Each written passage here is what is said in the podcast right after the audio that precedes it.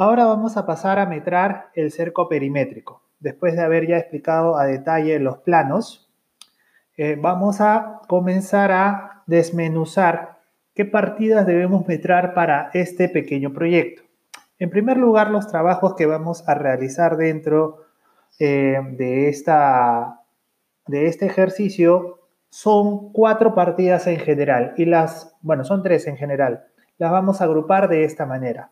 La primera partida general se llama movimiento de tierras. ¿ok? Dentro de movimiento de tierras existen partidas específicas. En este caso, las que vamos a eh, tocar son excavación, relleno compactado y eliminación de material excedente. Luego, la otra partida general que vamos a abordar es concreto simple. ¿ok? En concreto simple, lo que podemos o vamos a encontrar solo para este caso va a ser solado, el metrado de solado. Pero sí hay que decir que dentro de la partida o de esta partida general existen otras como cimentación corrida, sobrecimientos corridos, falsas zapatas, etc. Por el momento no las vamos a tocar, pero sí las voy mencionando para que te vayas familiarizando con eso. El tercer grupo de partida general que vamos a ver, o de partidas generales que vamos a hacer, son de concreto armado. Dentro de ella, en general, existen tres partidas. Concreto, propiamente dicho, encofrado y finalmente acero. El día de hoy, en esta sesión, lo que vamos a abordar es el metrado de concreto y el metrado de encofrado. ¿Ok? Eso es lo que de alguna manera vamos a ver el día de hoy. Entonces empezamos.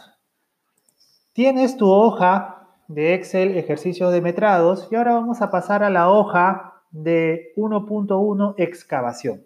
Como te dije, dentro de el marco de movimiento de tierras, esa es la primera partida que vamos a ver.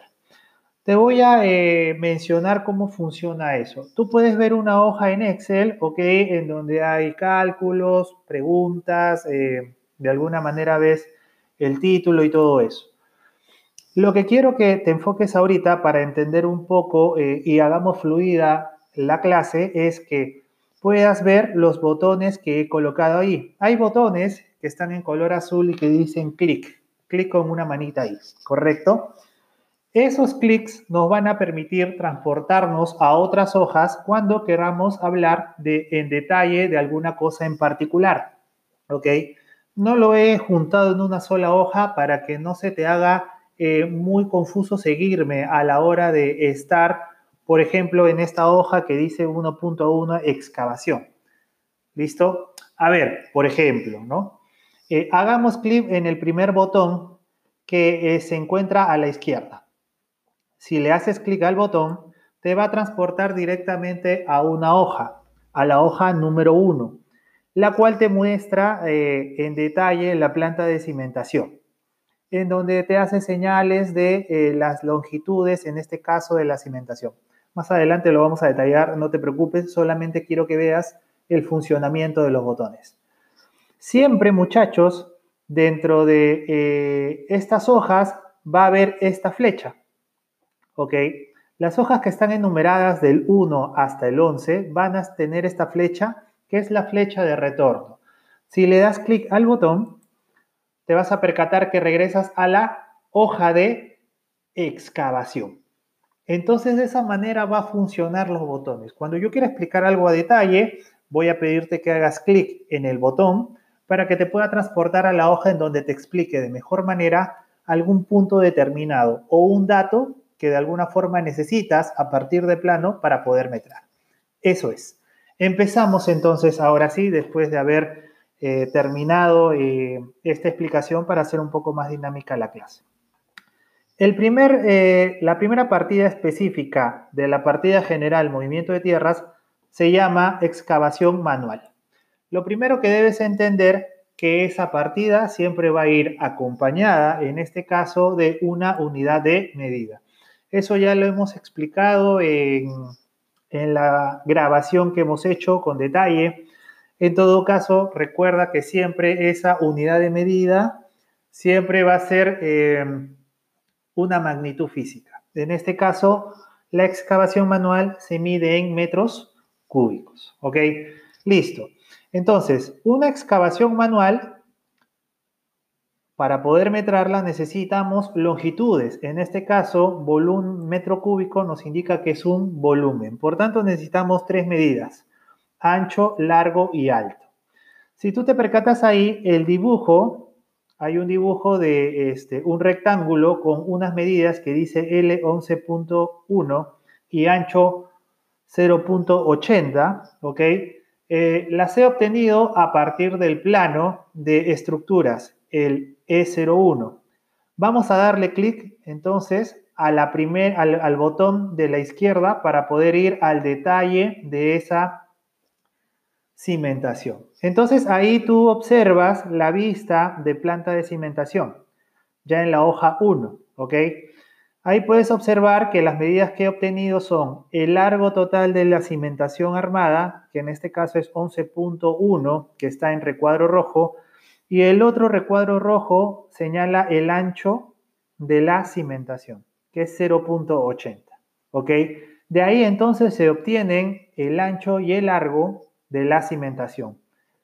Regresamos con el botón eh, de la flechita volvemos de nuevo a la hoja de excavación y ahí ya puedo o ya entiendes por qué he sacado entonces los datos de 11.11 y 80 eh, centímetros. ¿Listo? Muy bien. Yéndote más a la izquierda, ves en un cuadro eh, de color naranja que dice volumen de excavación es igual a largo por el ancho por el alto. Entonces, lo que nos faltaría eh, determinar, y está en color rojito, y dice, y la altura, ¿ok? Le damos clic entonces ahora a ese botón que está al lado de la frase y la altura, y nos transporta a la hoja número 2, la cual ya eh, se encuentra eh, dando vista de lo que es el corte de la excavación. ¿Listo? Tienes ahí el corte A.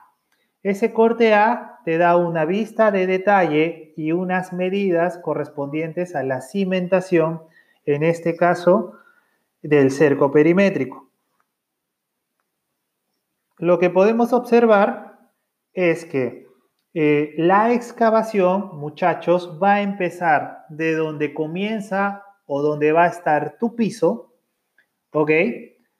Hasta la parte inferior de la cimentación tú vas a excavar absolutamente todo eso.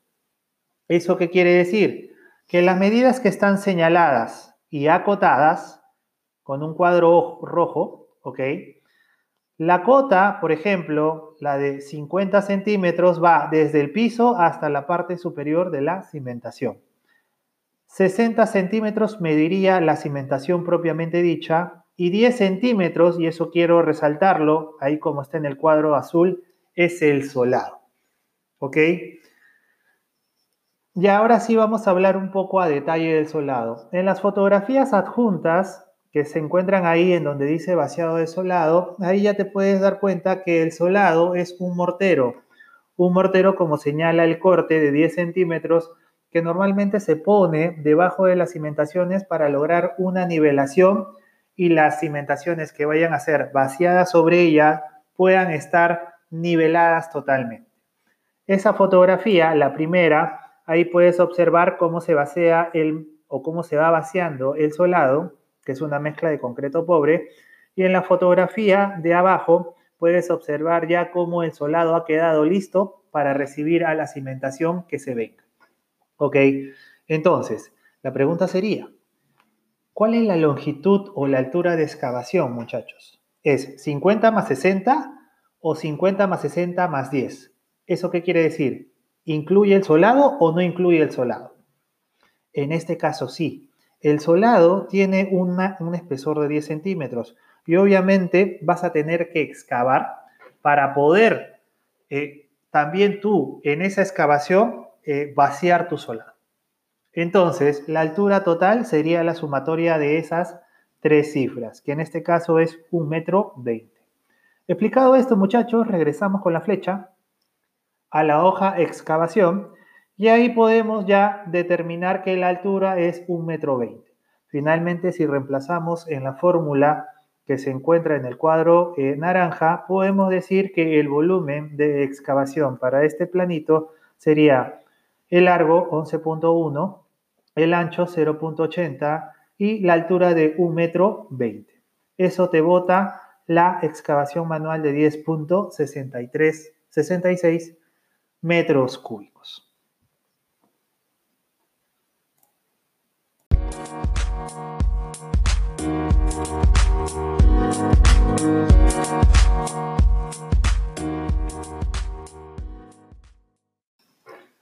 Bien, ahora pasamos a la siguiente partida de movimiento de tierras, en la hoja 1.2 relleno.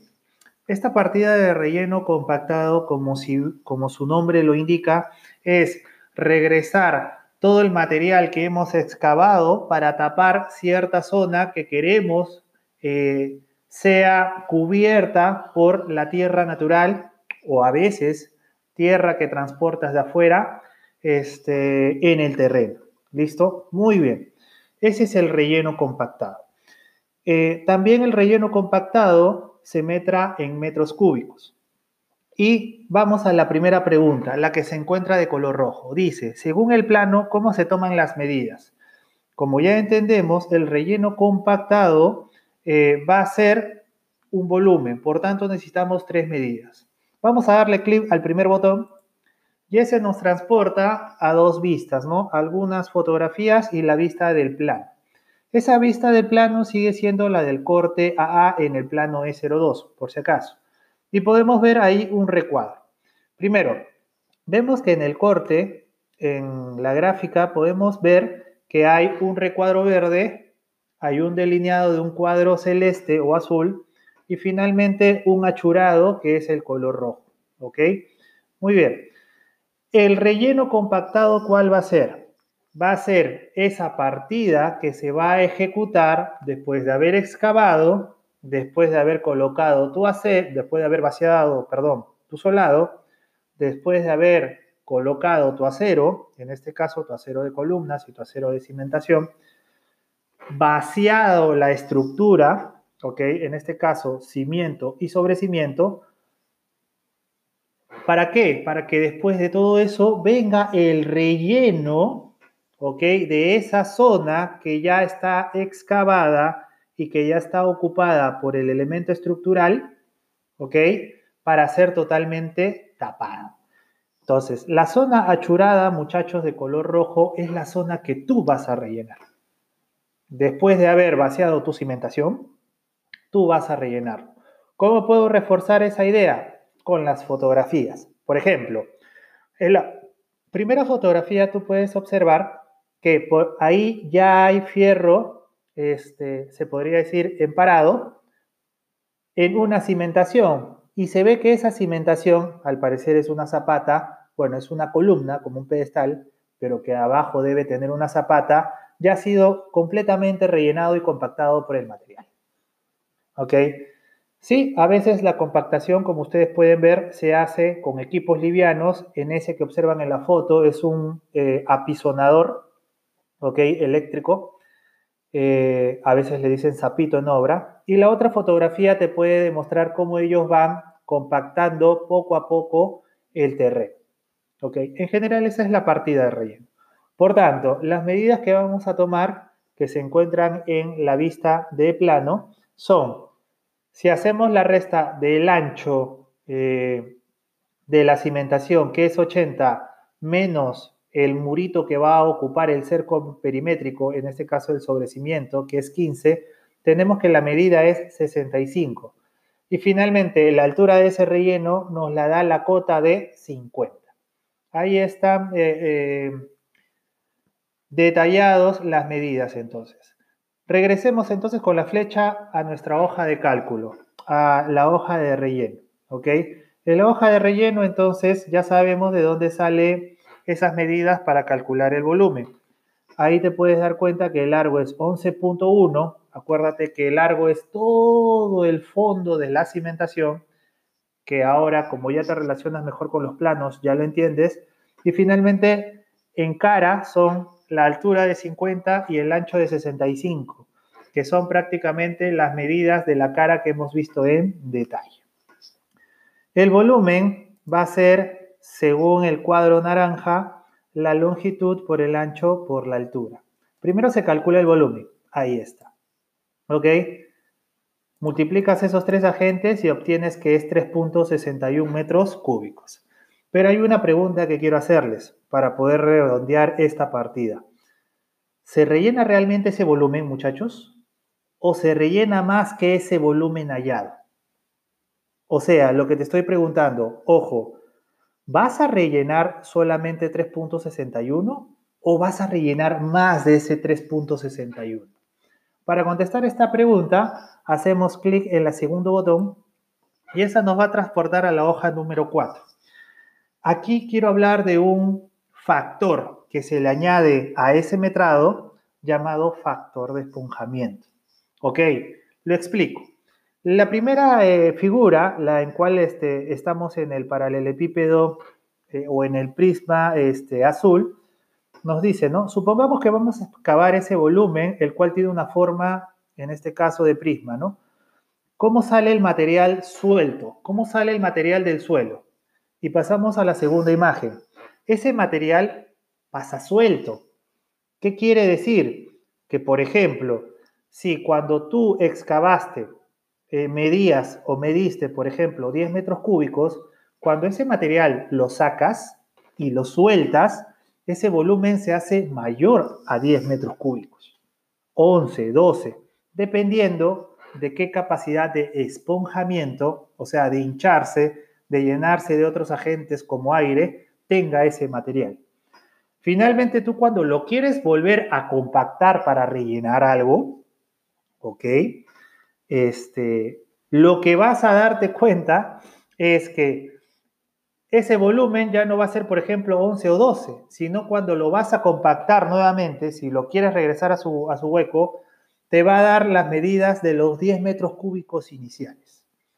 ¿Eso qué quiere decir? Que tú cada vez que rellenes material en alguna zona, no va a ser exactamente la medida de esa figura geométrica que vas a rellenar por ejemplo, quieres rellenar una zapata cuadrada de 2 por 2 por 2. ¿Ok? Eso no quiere decir, no quiere decir, o quieres rellenar un hueco, perdón, de 2 por 2 por 2. Ponte que esas sean las medidas.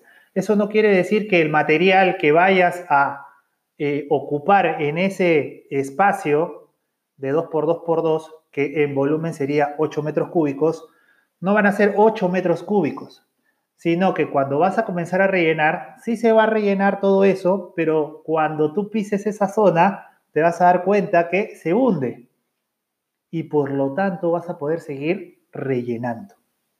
¿Ok? Eso es lo que hay que explicar con respecto a relleno.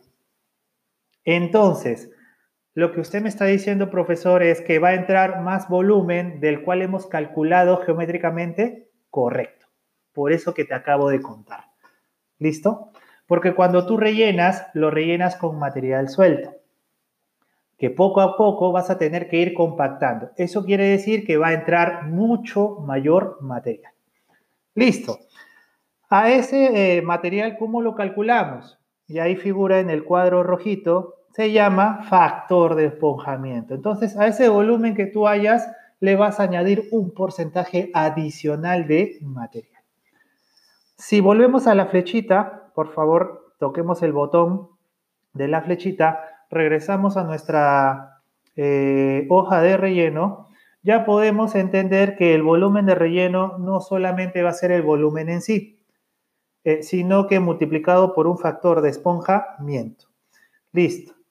Ese factor de esponjamiento en la ciudad de Lima normalmente es del 30% adicional. Por eso cuando tú ves la multiplicación final, ves que el volumen que hallamos al comienzo lo multiplicamos por un 30% más, en números por 1.3, ese número que está ahí de color rojo. Finalmente, tenemos que nuestro relleno compactado no es 361, como la llamamos anteriormente, sino 469 metros cúbicos.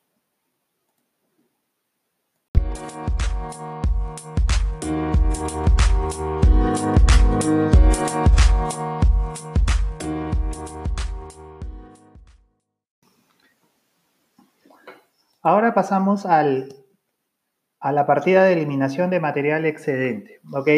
El material excedente, muchachos, es el material que vamos a extraer de la tierra, que ya no vamos a rellenar y compactar y que necesariamente necesitamos sacar de obra. Esta partida también es una de las más representativas dentro de la partida general de movimiento de tierras. La pregunta es, la que está en color rojo, ¿es correcta la fórmula que se te presenta? Esta que está en el cuadro naranja que dice eliminación es igual al volumen de excavación menos volumen de relleno. Esa eh, fórmula está bien. Damos clic entonces al botón para una mayor explicación. Eh, este botón nos va a llevar a la hoja número 5. Ahí podemos ver dos imágenes. En primer lugar, quería explicar la fotografía, la cual ya te da una mejor visión de qué se trata cuando hablamos de eh, eliminación de material. Ya puede, ser, ya puede ser hecha por maquinaria o también puede ser hecha a mano. Vas con tus lamperos, ¿ok? Eh, y el este, con el volquete y los lamperos van llevando el material de, que vas a desechar hacia el volquete mismo, ¿ok? Muy bien. Lo que quería era explicar ya la imagen del plan. Como tú puedes observar, el cuadro verde es el cuadro de eh, es el volumen de excavación, o bueno, el área que vas a excavar. El, el, recuadro rojo es el que vas a rellenar. Y el achurado de color azul es todo el material que vas a eliminar. ¿A qué me refiero? A que justamente los elementos estructurales vaciados debajo del suelo es justamente ese eh, material de tierra que vas a tener que eliminar. Entonces, si vemos en la imagen, sí podríamos decir, ¿ok? Que el volumen de excavación menos el volumen del relleno, eso quiere decir el área del cuadro verde menos el área del cuadro rojo, o sea, no va a dar finalmente el área y en todo caso el volumen que tenemos que desechar de material excedente. En resumidas cuentas, todo lo que ocupa volumen estructural o concreto dentro de la tierra es lo que vas a tener que eliminar en tierra. ¿Listo? Muy bien. Eh, ahora, sí es cierto que para hallar el volumen de eliminación, tú vas a tener que de la excavación descontar el relleno.